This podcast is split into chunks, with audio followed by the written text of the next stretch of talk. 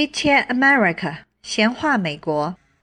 Hello，大家好，我是 Lee。今天呢，我的对面又是 Steve，我们两个一起来哎跟大家分享一下美国的创意教育，让大家认识一下美国人是怎么进行创意教育，以及在他们未来的工作中、生活中如何去使用，就是已经学会的这种创意思维的。哎，Steve 你好。你好，你好，很高兴又一次做节目。好久了哈，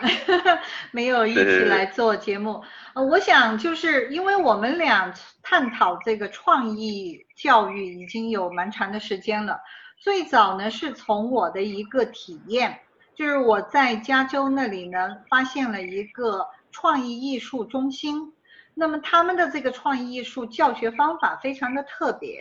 他的创意艺术呃。美国叫 art，但其实在中国来讲呢，它就是可能呃具体讲就是绘画了，呃只不过呢它的这个绘画呢是有呃平面的、二维的、三维的，那它会这个介质呢有纸、有石头、有木头啊，然后还有各种的像陶土啊这些这种材料，而它的这个绘画呢。又又可以说，呃，包含了油画、水彩画、铅笔画，嗯，就是 drawing 和 painting 这些东西，他把这些所有的呃这个 oil painting 都把它称为 art。那我发现他的这个 art 呢是一种创意教育呢，是因为首先第一个呢，他在教学中，比如说今天让孩子画的一个东西，可能比如说是画动物。针对低龄孩子画动物，那么他老师呢会从形状先来教起，告诉你说动物里面可能会有，你要画动物可能有椭圆形，有圆形，甚至有人可能会用到方形。那么这个让学生呢先低龄的学生哈先认识到形状，然后呢就告诉学生说，哎你那你就拿这些不同的形状来画一个动物，但是他并没有告诉每个学生你要画。呃，兔子啊，还是画老虎啊，还是画熊猫？他没有说，他就说你画一个动物，然后用的是一个形状，或者呢，他会说用不同的形状画一幅画，那他就并没有规定你要画动物还是画一个物体了。最后呢，每个学生画出来的作品完全不一样，就是非常的发散。创造力、想象力都非常的丰富。他对学生的作品不会评价对与错，而是告诉你说：“哎，你画的这个很特别，哎，你你你这个想法很特殊，你这个表现力也很特别，很有趣，很有意思。”就是每一个人他不会告诉你说：“哎，你这样画不对啊，那个呃熊猫就应该是圆的脸，不是方的脸。”他不是这样子讲的。所以我在去了解了这个艺术中心以后，我就才突然的发现说，就是什么是想象力，什么是创造力。那我们又怎么样让孩子来训练自己的想象力和创造力？所以得出了这样子的一些体验。所以我就开始跟你一起探讨，就是美国人他们的创意教育是怎么做的。实际上说到创意教育，我觉得你比我这个就是关注的更直接一点，对吧？那还是你提出来的时候，哦，美国的创意教育从这儿来的。那时候我才意识到，我说哦，是你说的是没错，就是它它没有专门一个创意教育课。这个创意教育呢，实际上是它并不是我们教小孩或教学生啊怎么去创新，这些能力啊实际上与生是俱来的。我们只是说我们诱导他的本来的能力呢，习惯加以应用，就是让他自己习惯应用他自己那些能力。现在我们的教育体系呢是工业化大革命造成的，因为那时候我们需要啊标准化的工人。就是给你一个场景，你必须给出一个标准化的一个答案来。所以现在我们的整个的教育体系是这么教育的，所以你要给出一个差异化的答案，这这个就会受到 discourage，就是说，嗯，不行，这个是不好的。所以你会有标准答案这一说，因为这是工业化革命，我们需要标准化的螺丝钉，就是这种培养的。可是现在呢，创意教育是说我们现在培养呢差异化的人才，就是不同的这种观点的这这些人。那这个东西呢，就是说每个人做决定呢是由他的经历来造成的，每个人的经历不一样，所以这决定呢是不一样。这个呢，就像你给一个比较松散的一个要求，比如像这画画，艺术就是这样，它可以有很多种可能性。然后为什么每个人画的不一样呢？因为他每个人的经历不一样。你给他一个刺激，同样的刺激，他想到的、联想到的东西是不一样的。他的联想到的东西是因为他的经历造成的，他根据他的经历画出来了这个对这个刺激的反应，对吧？那所以呢，就是艺术呢是一个非常适合让大家差异化给出差异化答案的这么一堂课。也就是说，你的观点就是说。创意教育它并不是一门所谓的学科，不能说哎，我专门去上一门创意课，这是第一个。第二个呢，你认为每个人的这个创意能力是与生俱来的，而所谓的这个。刚才你讲到艺术是一个非常好的展现方式呢，其实只是说拿艺术来训练我们与生俱来的创造力，培训一种习惯，就是使用你自己的能力来解决问题，就你自己的经验。使用你自己的经验来解决问题，这就是呢创新。属于创新，就是呢把你的经验应用于陌生的地方。但是呢，你需要有 confidence，你需要有一种信心来这么做，因为没从来没有人这么做过。如果做过，这就不要创新了，你就复制了，这叫。所以呢，你要给学生培养起这样一种信心来，怎么培养？所以你就得给他想出一种这样的题目来的，他没有标准答案，让他去培养出这样的一种习惯来。这样这个习惯就是让他有一种信心，碰到一种陌生的问题，他敢用自己的经验去试去，而且呢，就是。是他有了成功经验，如果他试的时候呢，成功的可能性更大。所以呢，我们要让他自己培养出这样一种的习惯，最佳的使用他自己的成功经验。哎，我明白你说的这个意思。我再举个例子哈，还是说到这个创意艺术的绘画，像比如他有一个呃课程，是拿那个就是比如说杂志啊，或者旧的书报啊。然后呢，就选择其中的一页，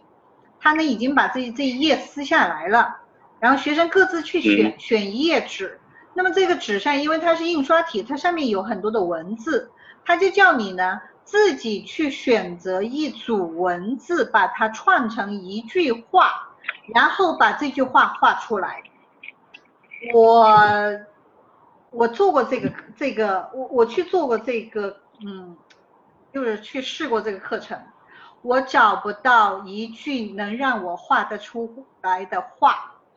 这个找不到的意思是我想象不出，我怎么圈了这么一句话，然后我还要用画的形式把它展现出来。那么，比如说有人是这样子做的，他的那页纸上他圈了几个字，说有一条有一只狗走在森林里面。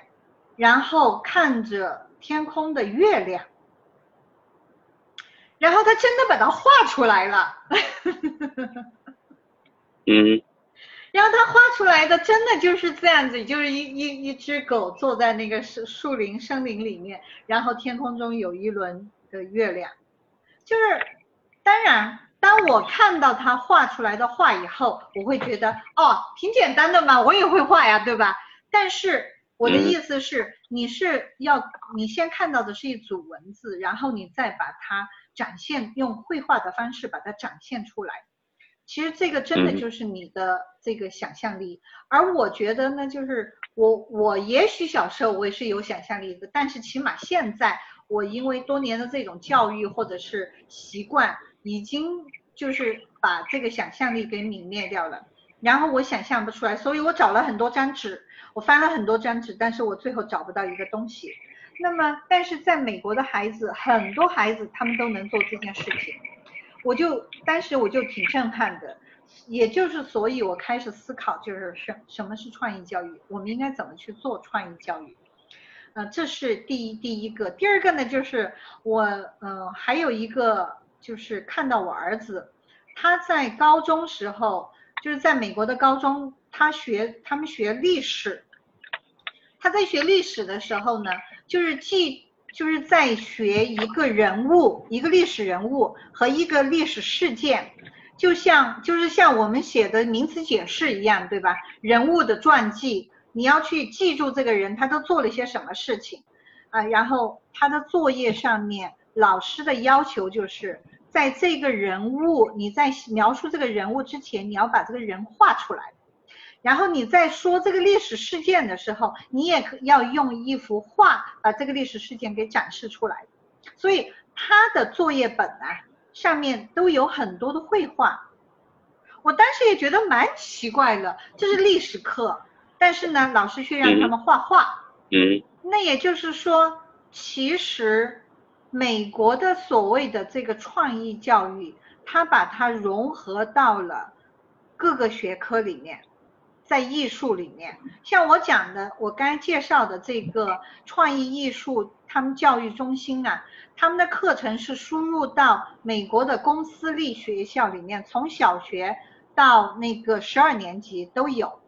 啊，他的这个课程有上千门甚至于上万门独立的这种不同的课程，然后，然后，而且它的很特别的地方是在于，他的老师他可以培训。学校的任何一个老师或者呃家长来成为他的老师，也就是说，他的教学他虽然是教艺术，但是他并不需要专业的科班出身的美术老师来教这门课程，因为他教的东西很少，而让学生创作的时间很长，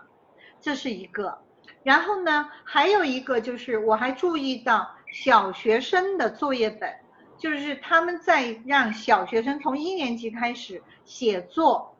作文本上面先有一块空白的一个地方，下面才是格子让学生写字的。那上面这个空白地方干什么？画画。嗯。这是这是小学生的写作写作作业本上就是这样子的，上面画画，下面写作写作文。也就是说，你今天写的这个作文或者日记。你要写的东西，同时上面你要用用画画把它展示出来，这也是这是写作课，这是小学生的写作课。然后刚才讲的是高中生的历史课，都用到了这个绘画。刚才我们已经提到了，教育中是没有专门的一节创意课程的啊，但是呢，他们把这种创意教育融合到了每一个科目里面去进行教学。那这是小学、高中。那个 Steve，你是在美国读的大学，你能不能介绍一下大学里面有什么这样子的特点没有？OK，在美国的大学里头也没有专门的叫创意课，都是完全依靠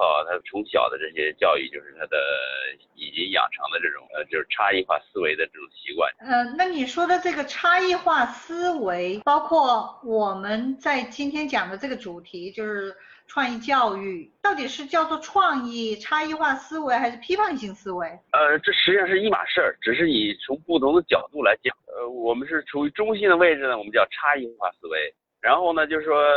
你从另外一个角度讲呢，就是它叫 critical thinking，就是批判性的这么看一件事情，就是来挑你刺儿。你看什么东西，它都要从另外一个角度来看一下子，所以那就叫叫批判性思维了，就是找茬子叫。对对对，没错，就找茬嘛，就是找茬，就是说你想找出一种不同的观点来，就是看同一个事情。比如是你自己给自己下棋，你实际上就是在自己在批判自己嘛，就是下了一步，然后你找到对面的位置上，你说我再下一步，作为对于我自己对面那个的批判，自己跟自己这个博弈，你习惯于这样转换这种这个立场来看问题的时候，你就会比较客观，因为你你习惯于把自己的美国人叫穿别人的鞋子，就是从别人的眼光里的那个立场。来看一下自己，你就能看到一个事物更多的方面，所以呢，你也能找到更多的这个解决同一个问题的不同的方法。那刚才你也讲到哈，就是在大学课堂里面，比如说你提出了一个新的想法、新的创意，无论这个新有没有意义，或者说是对是错，但不会有人就是说笑话你啊啊，然后贬低你啊，就是这在美国是一种文化。这个应该说从小的教育就是这样子，他们主要就是比较积极的一种奖励和夸奖式的这种教育，就肯定你的各种想法，无论他是天马行空的还是怎么样的啊，他都会会给予你肯定，而且从小就没有不太会有人说嘲笑你，就是就大多数的这个美国学校老师和同学。都不太会去笑话任何人提出的一个哪怕是弱智的一个观点，因为这个弱智，所谓的弱智是看看不同的角度嘛。对对。有可能他的这个想法其实真正才是一个创意啊，啊，弱智的是我们这些人呢。是。那也就是在这种文化和这种一种氛围里面，所以呢，能够培养出来这种真正的批判性思维啊、差异化思维和创意性，因为只有这样子，每个人才勇于去发表自己的看法，发表自己想法，勇于去展现自己。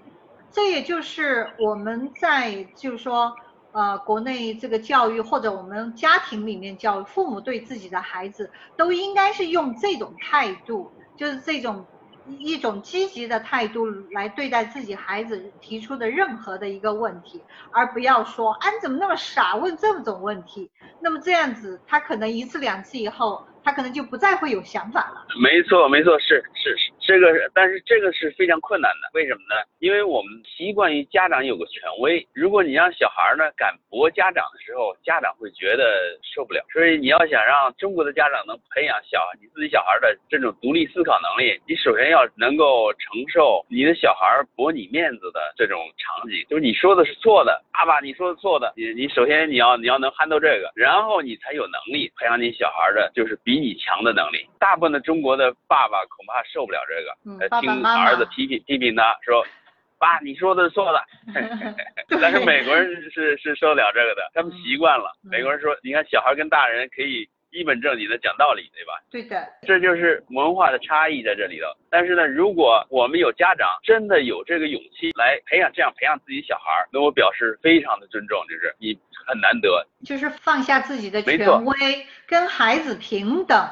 哪怕你自己错了没有关系，嗯，因为每个人本身你都是有你的局限性的嘛，你不可能什么都知道，哪怕你是爸爸或者是妈妈，那孩子不一定，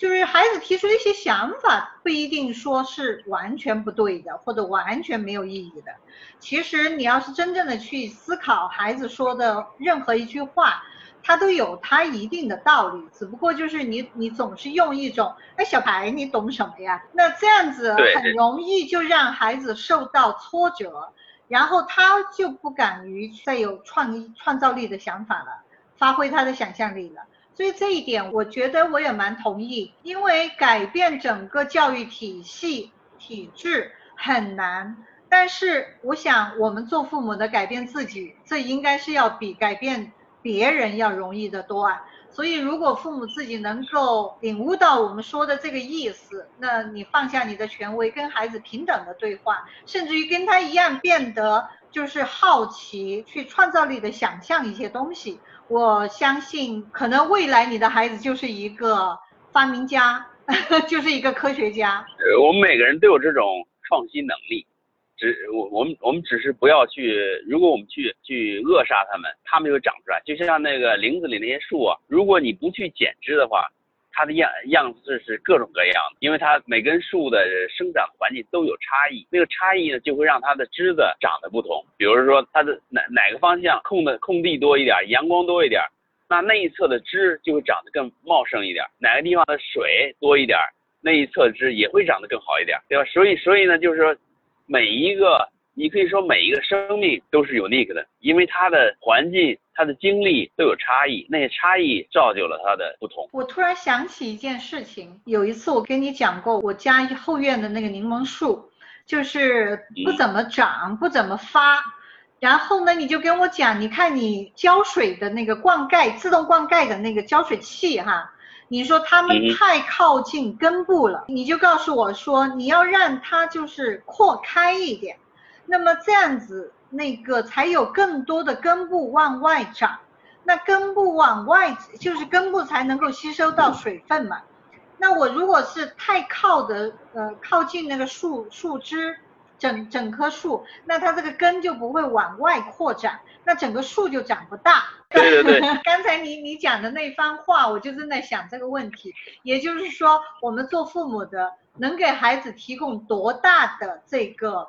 灌溉的范围，孩子就能长多大。所以这个完全取决于你给他的这个面积，这个空间，就是你给他的自由度，就是这个。对的，对的。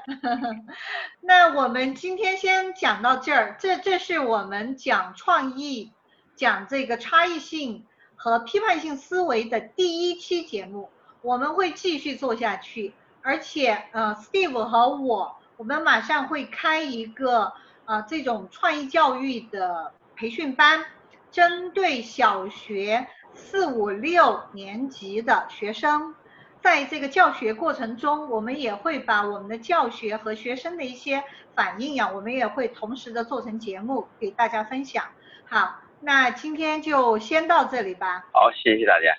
感谢收听，下期再见。